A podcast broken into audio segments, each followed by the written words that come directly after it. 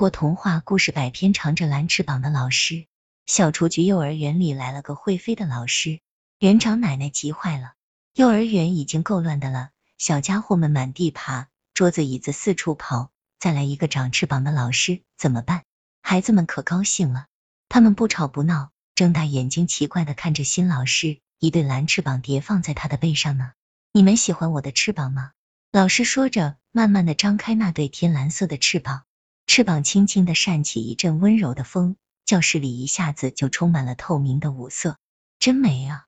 孩子们说：“你们想飞吗？”老师问。想啊，可是我们没有翅膀呀。所有的孩子都是有翅膀的，只要想飞就能飞。老师说：“真的吗？”真的，飞吧，飞吧！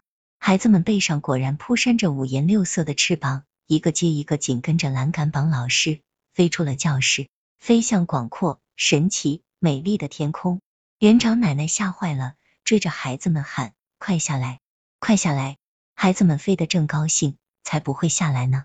孩子们飞着飞着，一棵大树热情的招手：“孩子们，到我的树上来做窝吧！”老师领着孩子们齐刷刷的落到树上，为树爷爷唱了一支好听的歌，唱的树爷爷哈哈笑。从这以后，小雏菊幼儿园的孩子经常飞，他们有时飞得近。有时飞得远，他们认识了大地上的城市、河流和山脉，还同天空中的白云、小鸟交上了朋友。自从孩子们会飞以后，再也不满的乱爬。小雏菊幼儿园的桌子、椅子也变乖了，他们每天干干净净，排着整齐的队伍站在幼儿园教室里，不再到处乱跑。如今，园长奶奶也喜欢那位长着蓝翅膀的老师了。